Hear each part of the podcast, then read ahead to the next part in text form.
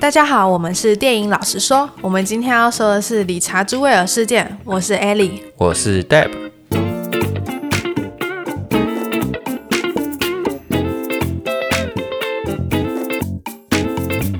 好，那来简单讲一下这个故事哦。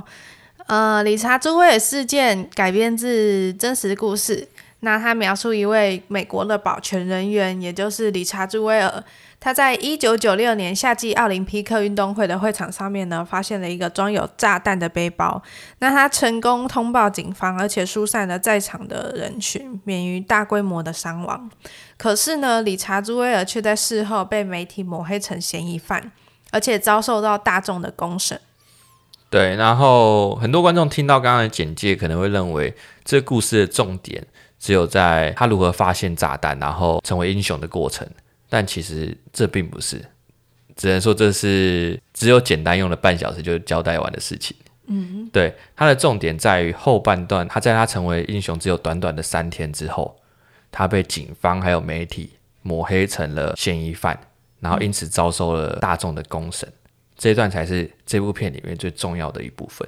嗯，对，呃，饰演理查·朱维尔的这个演员呢，叫做保罗·豪特华泽。那他的作品有《老娘叫谭雅》、《嗜血五人组》，还有《时尚恶女库伊拉》。那必须老实说哦，这几部电影呢，我只有看过《嗜血五人组》，但我对他完全没有印象。对，完全不知道他是演什么角色。对，就我可以设想到库伊拉这部电影，他演的是，你有看过库伊拉吗？我知道他在演什么，但我没看过库伊拉。那库伊拉就是那个一零一中狗，我知道，我知道，我知道，我知道，我知道。那你还记得那个？库伊拉旁边有两个跟班吗？他就是其中一个跟班是是，对，他有一个高的，然后很瘦，然后一个矮矮、啊、一个矮矮的胖胖，他就是那个矮矮胖胖的。对，他是矮矮胖胖那个。然后我那时候看到这个演员还有理查·朱威尔真实的样子的时候，就觉得 What the fuck 也太像了吧。好，那另外一个比较重要的演员是律师，叫做山姆·洛克威尔，他就是帮助理查·朱威尔的那个律师。对，那他有演过《吐槽男孩》、《绿色奇迹》、《钢铁人二》，还有《意外》。其实我自己会很意外，他 怎么会演钢铁人二这个角色？因为他在里面饰演的角色是东尼·斯塔克的反派，但是他并不是那个很强的反派，他是饰演的是这种无脑有钱的那个科技新贵。嗯，那我就觉得他那部片跟这部片的反差有点大。其实他在演《绿色奇迹》跟《意外》的时候，他都是演有点。疯疯的角色，嗯，有点像一个不定时炸弹呢、啊，就是我觉得有躁郁症，就是看下来是这部片他是唯一一个正常的角色。对，好，那这个导演的部分呢是克林伊斯威特，那他的经典作品有《麦迪逊之桥》《神秘河流》。那近期的作品是《陌生的孩子》、《赌命运转手》，还有《十五点十七巴黎列车》。他在一九五五年的时候以演员的身份拍了第一部电影，所以他是一开始对他一开始演员，直到一九七一年的时候，他才开始导演的工作。那他蛮厉害的，他常常自编自导自演，嗯，对，而且他的电影有属于自己的风格。呃，应该说，我跟艾莉都有看过他蛮多部他的电影的，然后其中像是《陌生的孩子》，还有《赌命运转手》，跟今天我们所讲的理查·朱维尔，嗯，那这几部电影，它其实都是利用蛮写实的手法去拍摄，它的色调啊，它的摄影手法都不会让你觉得他你是在看一部电影，有一些层面你会觉得，哎，有点像是在看一部纪录片的感觉。像是他好几度是用记者的摄影机的拍摄手法，好几次艾莉又问我说：“所以现在这个桥段是本人还是里面的演员？” 它里面有用到真的本人的画面吧？有，就是那个新闻那个片段，那好像是真的是。啊，你说电视里面新闻片段？对对对，那一段好像是真的是本人。可我记得有一个是他去警局之后，然后回来一群记者围绕着他，那个也是真实的。那我就不确定了，只是对啊，你看连艾莉都这样问好问我好几次，代表说他的那个手法是做的蛮真实的，真的有做到那个写实的效果。嗯，对啊，然后他整部片下来没有做过多的戏剧化的张力，一切就是很还原当时的状况。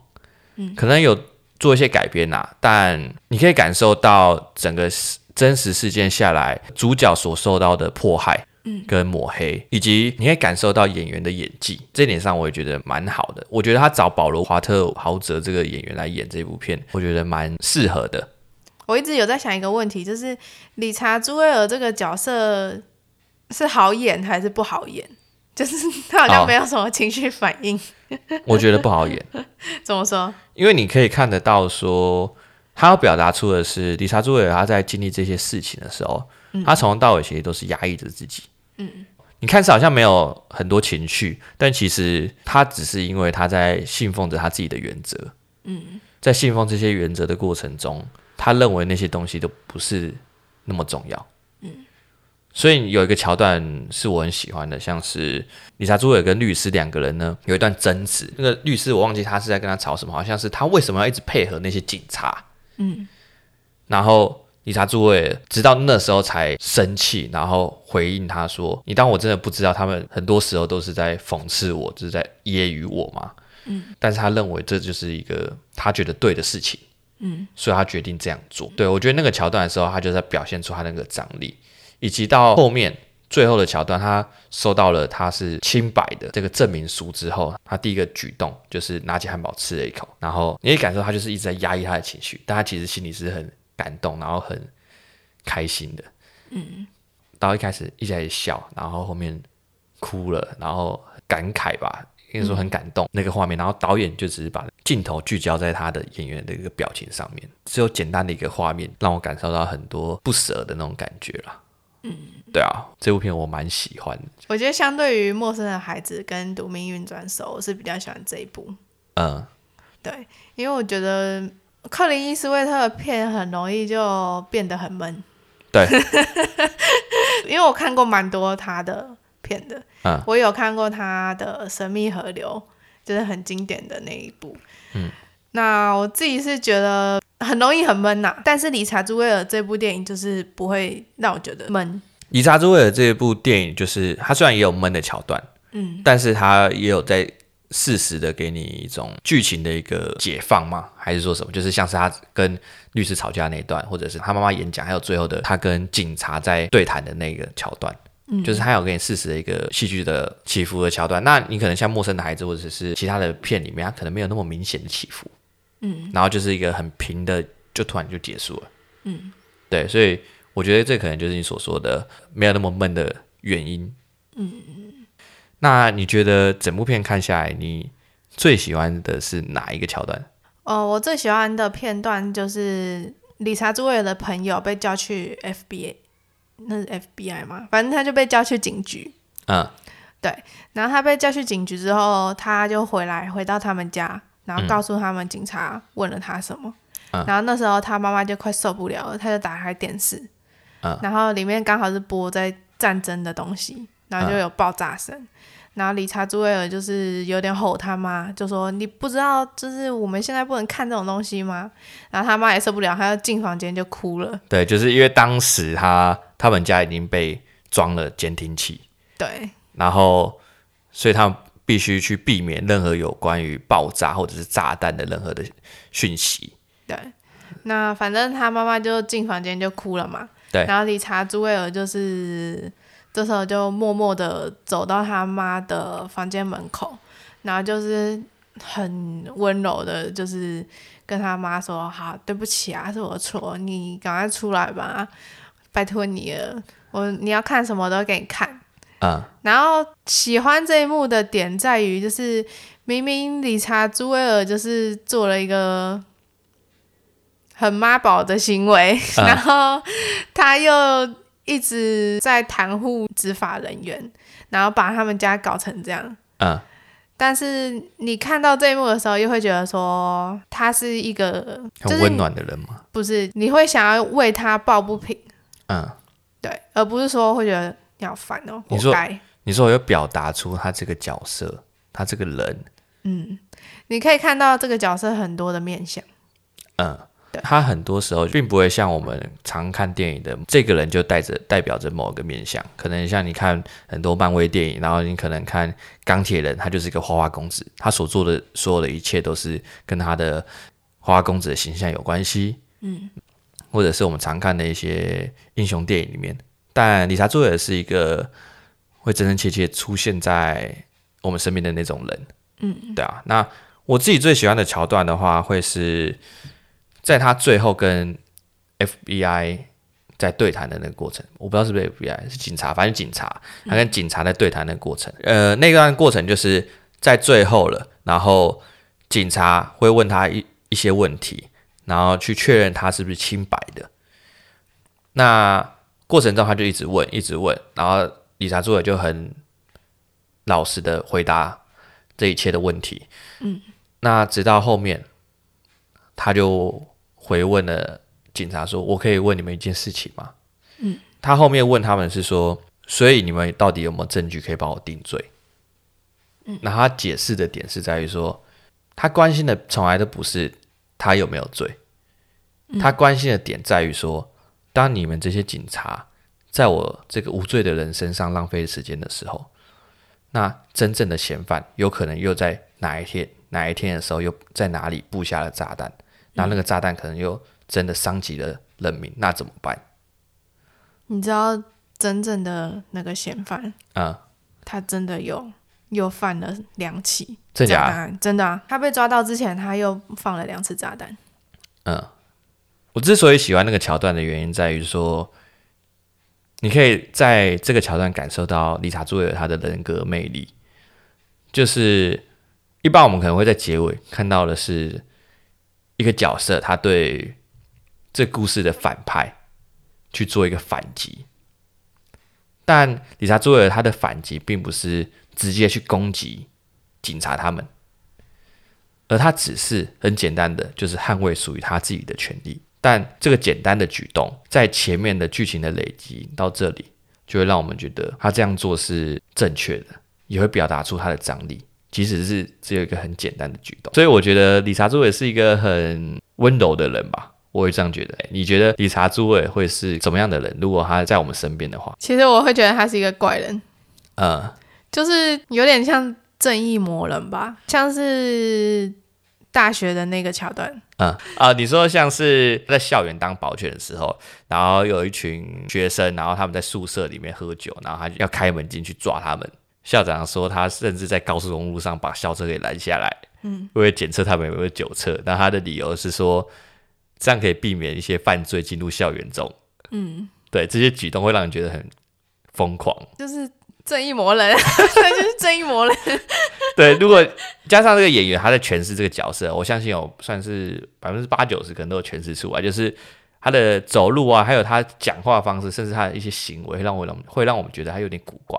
嗯，加上身材又有点肥胖，所以不是说肥胖不好，我是说他的整个行为举止。然后，如果他今天出现在我们身边，那我们可能会有点远离他，觉得他不可能没那么好相处。应该是说我没办法跟这种人相处，当朋友之类的，对吧？就我，我觉得跟他有隔阂。呃，然后这也是导致了后续就是新闻报道为什么会偏颇的认为他就是一个。嫌疑犯，嗯，对啊，就是在真人事件中的时候，他不是有好几次有提到啊，像是 FBI 会会把他贴上一个标签嘛，嗯，就是认为说他的一个像是他三十几岁了，然后还在做保全，然后跟妈妈独自生活，然后身材肥胖，然后可能行为怎么样，加上刚刚所说的那个校园校长对他描述说，诶，他在高速公路上拦下了校校车这些举动，嗯，然后导致了这个媒体对他做出了这样的。揣测，嗯，跟报道，然后也导致了现在后面的这个事件的发生，嗯，我们有去查做了一些功课，像是亚特兰大宪法报这个公司，它就是当初导致这个事件发生的始作俑勇者吧？哎，始作，啊、对，始作俑者，始作俑者，那他就是，呃，当时有一个记者叫做凯西的，电影里面他的描述是，这个凯西他。有点用信去跟 FBI 交换他的讯息，凯西没有去做过求证，他就把这个消息给报道出来。那其他新闻当然争先恐后就跟着去报道这个事情，然后导致了大众的风向就偏向了理查·朱维尔他是一个假英雄，嗯、那这个炸弹其实是他放的。嗯，那其实我觉得就是这个桥段啊，其实这部电影的评价还蛮低的。嗯，它里面是说，你这部电影是在讲我们媒体用错误的资讯来去诱导观众，可是你却又在电影里面用错误的资讯，就是把我们抹黑成杀人媒体。嗯，那你跟我们做的事情有什么不一样？你懂吗？嗯，对，这我有看到，就是就是华纳吧，我记得这部片是华纳，华纳跟亚特兰大宪法帮他们有也因为这个事情有一些官司嘛。嗯，对啊，那那个一些宪法报的时候，一些新闻媒体，他会对这部电影那么的反感，因为这部电影就是很简单的，就是把他们讲成是反派，对的存在，对，所以。评价会不高，我也能理解。因为其实就是克林伊斯威特本身就是一个蛮有争议性的导演，嗯，有很多人觉得就是他有贬低女权，还有种族歧视，然后而且他是川普的支持者，好好好他曾经公开支持过川普。对，嗯，我先不论公那个川普支持者这件事情。因为我对这个美国的政治也不是很了解，嗯、因为克林伊斯威特他已经九十一岁了嘛，嗯，所以其实你说他对种族歧视或者说贬低女性这个议题上面，我觉得可能他的价值观就是定在那，你懂吗？就是在他价值观在塑造的那个年纪的那个年代，嗯，其实就是这种刻板印象的年代。但其实我个人是觉得他并没有，我看他的作品啦。是觉得他没有贬低女性，然后也没有种族歧视啊。因为像是我有看过他的两部作品，叫一个叫做呃经典老爷车，嗯，然后另外一个是我们一起看的那个陌生的孩子，赌命运转手。哦，赌命运转手，就是就是你还记得赌命运转手在演什么吗？我知道，就是有个他自己吧，他自己饰演的吧，他是卖花的嘛，对，他卖花，然后他帮忙运毒嘛。对，嗯，我在想啦，有没有可能是让他去运毒的那些人都是南美裔？哦，就是不是美国本土的人啊？对，大众可能就会觉得说，所以你讲南美裔都是毒贩嘛？然后像是那个经典老爷车那部戏，就是他是饰演呃一个美国的老兵，退休老兵，然后他的隔壁邻居是一个牙裔的。然后是一个很罕见的民族，啊、好像是是什么回族还是什么，反正就是看起来像亚洲人，苗族，苗族，啊，就是他隔壁邻居就搬进来一个家子的苗族人，嗯，然后呢，那个苗族人里面就是有个小弟弟来偷他的老爷车，嗯，然后他就是教训了那个小弟弟，但是透过这个呃冲突呢，他们他就和这个小弟弟建立起一个友谊关系。对，然后他就慢慢的去了解这个苗族的家庭，甚至到后来，他为了保护这个苗族家庭里面的一个姐姐，啊，牺牲了自己的生命。你怎么知道？我怎么不知道？你有看过这部片啊？我怎么不知道啊？你有看过这部片啊？有啊。真的屁啦，真的假的？那 我怎么可以讲出来？他就是有一有一些青少年会霸凌他们家嘛，因为他们是亚裔身份嘛，对不对？没有，不是？霸凌他们的是苗族的小混混。哦，然后反正他最后那个老老爷子，他最后那个老爷子就是自己开车，然后去跟那个霸凌他们的那些人火拼嘛，拼对不对？我怎么没看过？我知道啊，可是我自己是个人是觉得他并没有种族歧视啊，而且你看陌生的孩子，那个妈妈这么的坚强，你没有贬低女权啊。那是媒体写的。哦，好啦，好啦，我们回到这里，我想要补充一个事情，就是其实，在那个真实事件里面呢，就是因为理查·朱维尔他当时发现那颗炸弹嘛，那他因为发现那个炸弹，他疏散了人民，所以在那个意外发生的时候的当晚，死亡两个人。嗯，那一个人并不是因为炸弹而死亡。应该说，他是因为炸弹的爆炸导致他心脏病发死亡，被吓死。哎、欸，对，可以这样说。那那另外一个人叫做爱丽丝·霍桑，嗯，他是因为那个炸那场爆炸而死亡的。那在那场爆炸之后呢，这个理查·朱威尔，他在他后后面生病病死前，的每一年的爆炸的周年，嗯，他都会到那个公园去，然后在爱丽丝沃霍桑的墓碑前面摆放一朵玫瑰花纪念他。哦，对啊，所以我就觉得好浪漫，很温暖的一个人。浪漫是倒还没有，但就是很温暖的一个人。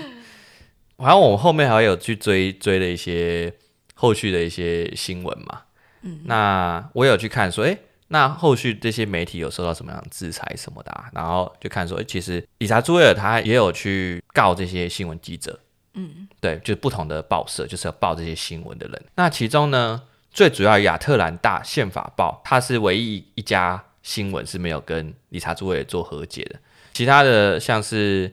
NBC 啊，还有 CNN 啊，他们是坚持他们自己的说法，但是有给理查朱维尔和解金。那另外就是只有亚特兰大宪法，就是这个事件的始作俑者，他并没有跟理查朱维尔做和解。嗯，他们因为这样的事情打了官司。